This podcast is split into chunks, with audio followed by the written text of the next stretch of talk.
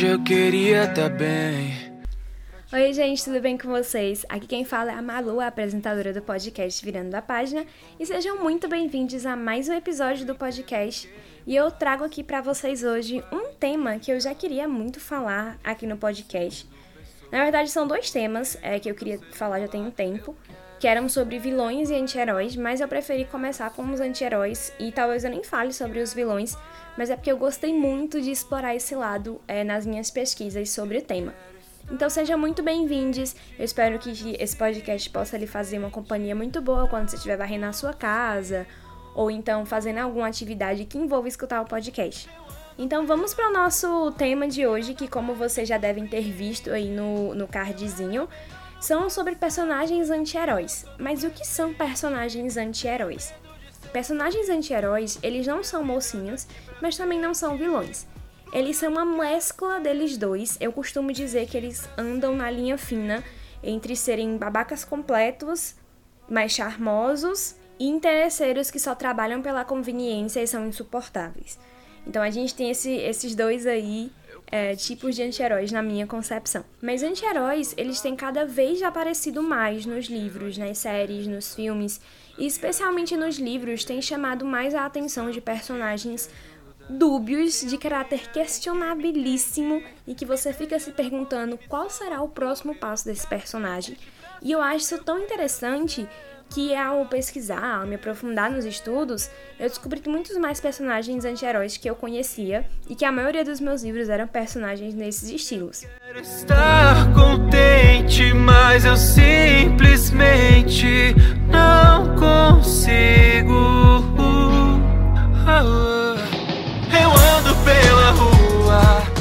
Muitos desses personagens, eles são mais visíveis nas fantasias.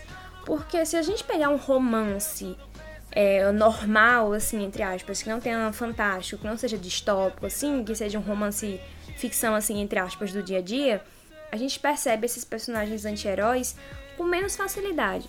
Porque a gente ali não tem nenhum elemento que forçam os personagens a tomarem decisões, que forçam a irem para outro caminho, um elemento assim, entre aspas, que depende da vida deles, essas coisas. São pessoas que a gente enxerga com maior facilidade. E vou voltar nesse ponto, calma, a gente vai só contextualizar. Mas nem livros de fantasia a gente encara isso com muita mais facilidade. E principalmente distopias também. Um exemplo que eu dou, dois exemplos que são bem conhecidos, é o Cas Breaker de Six of Crowns e o Aaron Warner de Estilhaça-me. São dois personagens, um de uma fantasia e o outro de um, uma distopia, mas dois personagens que são classificados como anti-heróis. O Kais não é bonzinho. Ele não é, e a gente sabe que ele não é um personagem bonzinho. Se você nunca leu Six of Crowns, ou se você só assistiu a série, você já percebe, ele não é um personagem bom. E você sabe que ele não é. Ele é um personagem extremamente questionável, que tá ali só trabalhando pelo interesse dele, para o que for melhor para ele e para as poucas pessoas que ele confia. O Aaron de Estilhaça-me é do mesmo jeito, o Warner de Estilhaça-me é igualzinho. Ele é um personagem que ele não é bom. Ele não vai ajudar, tipo assim, o time dos mocinhos porque ele quer. A conveniência dele, porque ele tá ali principalmente por conta da Juliet, mas também ele tá ali por conta que é o que vai garantir para ele o que ele quer. Então por isso que ele tá trabalhando com aquele grupo mesmo não querendo. E até mesmo falando de fantasias maiores, a gente tem, por exemplo, a Cialena. Eu não sei se fala Cialena, eu espero que fale Cialena, de Trono de Vidro. Eu sei que muitos devem estar falando, ai, mas o nome dela não é Cialena. Aqui a gente não dá spoiler de nada. E eu também não li os outros livros de Trono de Vidro, só li o primeiro, então eu conheço como Cialena, vai ser como Cialena, Cialena, Cialena, enfim, como queiram chamá-la. Ela também é um exemplo de anti-herói muito grande porque, assim, até onde eu saiba, ela não é exatamente a mocinha da história. Ela tem ações bastante duvidáveis ao longo do livro e ações que você fica se perguntando: tem certeza que essa garota tá fazendo a coisa certa? Mas você acaba deixando passar porque ela é muito legal. E pra ser honesta, a maioria dos anti-heróis a gente trata assim, a gente passa pano porque eles são incríveis. É aqui o ponto que eu quero chegar da história.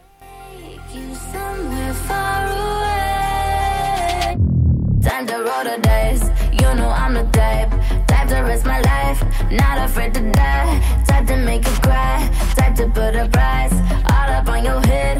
Do just what I said. Mas agora que você sabe mais ou menos um pouco sobre quem são os anti-heróis e onde encontrá-los, eu quero retomar um ponto que eu comecei, um parênteses que eu abri e não fechei, que é sobre a questão dos anti-heróis em romances do dia a dia. Eu chamo de romances do dia a dia, que são basicamente histórias de ficção que não tem elementos de terror, não tem elementos sobrenaturais, não é uma fantasia, não é uma distopia. São histórias, entre aspas, cotidianas. É muito mais difícil a gente perceber anti-heróis nessas histórias. É muito mais difícil perceber mocinhos e vilões. Eu sei que atualmente a gente tem alguns exemplos de claramente vilões, entre aspas, de antagonistas claros em várias histórias.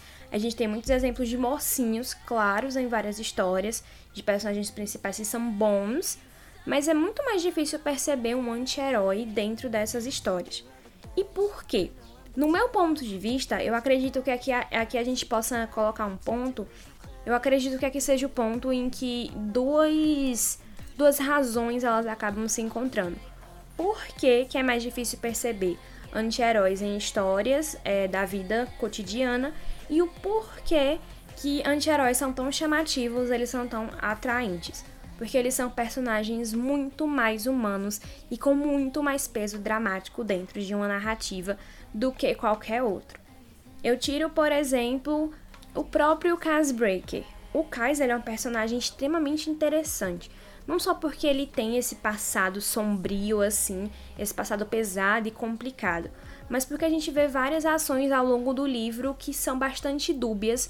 A gente sabe que ele não faz a coisa certa, a escolha certa o tempo todo, ao mesmo tempo que a gente fica torcendo por ele quando ele ajuda, por exemplo, a Inês, que na minha opinião é um personagem bom assim, que ela tem mais, é, vamos dizer, o peso dela é mais pro lado bonzinho da coisa. Quando ele interage com a Inês, quando ele tá ali com ela, quando ele até mesmo gosta dela. Então você tem um peso ali que você fica, ai ah, meu Deus, que fofo, mas ele matou um cara. Ai, mas foi só um acidente. Sabe? A gente dá essa passada de pano, porque eles têm um peso dramático muito interessante de acompanhar. É um arco grande que funciona dentro da narrativa e que deixa a gente sempre querendo por mais. E eu adoro personagem assim. Sou extremamente encantada e extremamente apaixonada por personagens que têm esse arco muito bem construído. Eu acho que isso deixa a história aqui um, com um nível muito acima. E personagens anti-heróis, eles têm essa questão de serem sempre complexos e muito bons de acompanhar.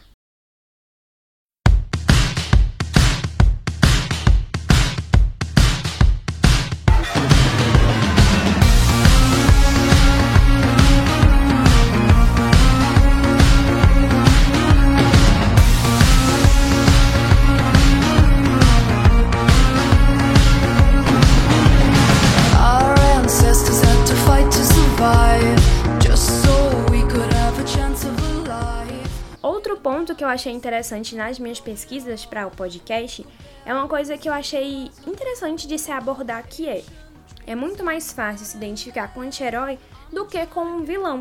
Porque quando as pessoas dizem assim, ah, eu pareço o Coringa do Jared Leto, você fica meio assim, você tá bem, você quer ir na terapia. Mas quando você diz para uma pessoa, ah, eu acho que eu tenho a personalidade da Selena de Trono de Vidro, as pessoas vão dizer, hum, eu também acho, porque ela é muito legal, não sei o quê.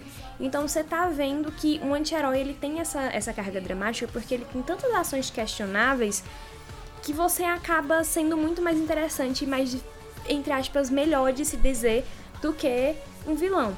Até porque personagens anti-heróis são muito mais humanos. Como eu mencionei antes, o ponto é que como eles são personagens que são extremamente dúbeis, que extremamente que tem várias facetas de personalidades e mais complexos, eles são muito mais humanos do que vilões e mocinhos. Um vilão que é totalmente assim do mal, você acaba perdendo interesse porque você sabe que o mocinho vai chegar lá e no final vai ganhar.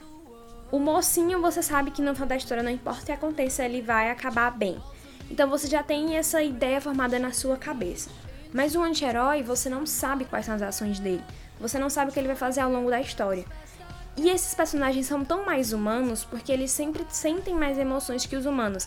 Eles agem por interesse, assim como a gente, eles são egoístas, eles são cruéis, eles se arrependem, eles sofrem, eles choram, eles riem. Eles têm uma trajetória muito mais humana do que simplesmente o bem e o mal. E isso, na minha visão, é muito melhor de acompanhar, é muito mais interessante de acompanhar que o personagens puros, bem e o mal.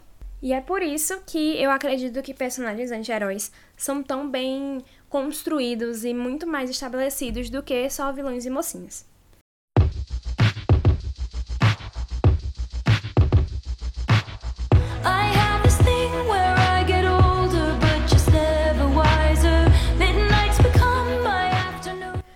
Gente, esse foi o podcast de hoje. É, muito obrigada a todo mundo que escutou o podcast. E se você é novo por aqui, eu espero que você se sinta em casa, se sinta à vontade. Muito prazer em conhecê-lo. Então, se você gosta de livros ou conhece uma pessoa que gosta de livros, manda para ele e para ela. Diz assim que tem esse podcast, que acha que você que ele vai gostar. Como vocês podem ver, o podcast tá com a cara nova, tá com identidade visual nova. Para acompanhar o Instagram, eu acho que seria interessante manter a mesma estética, por isso que eu deixei tudo parecido. E se você não segue Virando a Página ainda, é Virando a Página com dois N's no final no Instagram e a Mari Luísa, tudo junto no Twitter. Lá eu falo de livros, eu comento um pouco sobre como tá sendo minhas leituras, eu também falo de outros assuntos, assim também como eu coloco a programação do podcast. Agora o podcast é segunda, quarta e sexta às três da tarde. Então eu estabeleci essa nova hora porque acaba ficando melhor para minha agenda. Então eu vou colocar esse novo horário e eu espero conseguir cumpri-lo. Mas eu sempre aviso se não vai ter podcast, se vai atrasar. E é por isso que eu vou deixar aqui para vocês seguirem e conferirem, tá certo? Um beijo, gente. Até a próxima. Did you hear my covert narcissism? Like disguise as altruism, like some kind of consciousness. I wake up screaming from dreaming. One day I'll watch as you're leaving, and life will lose all its meaning.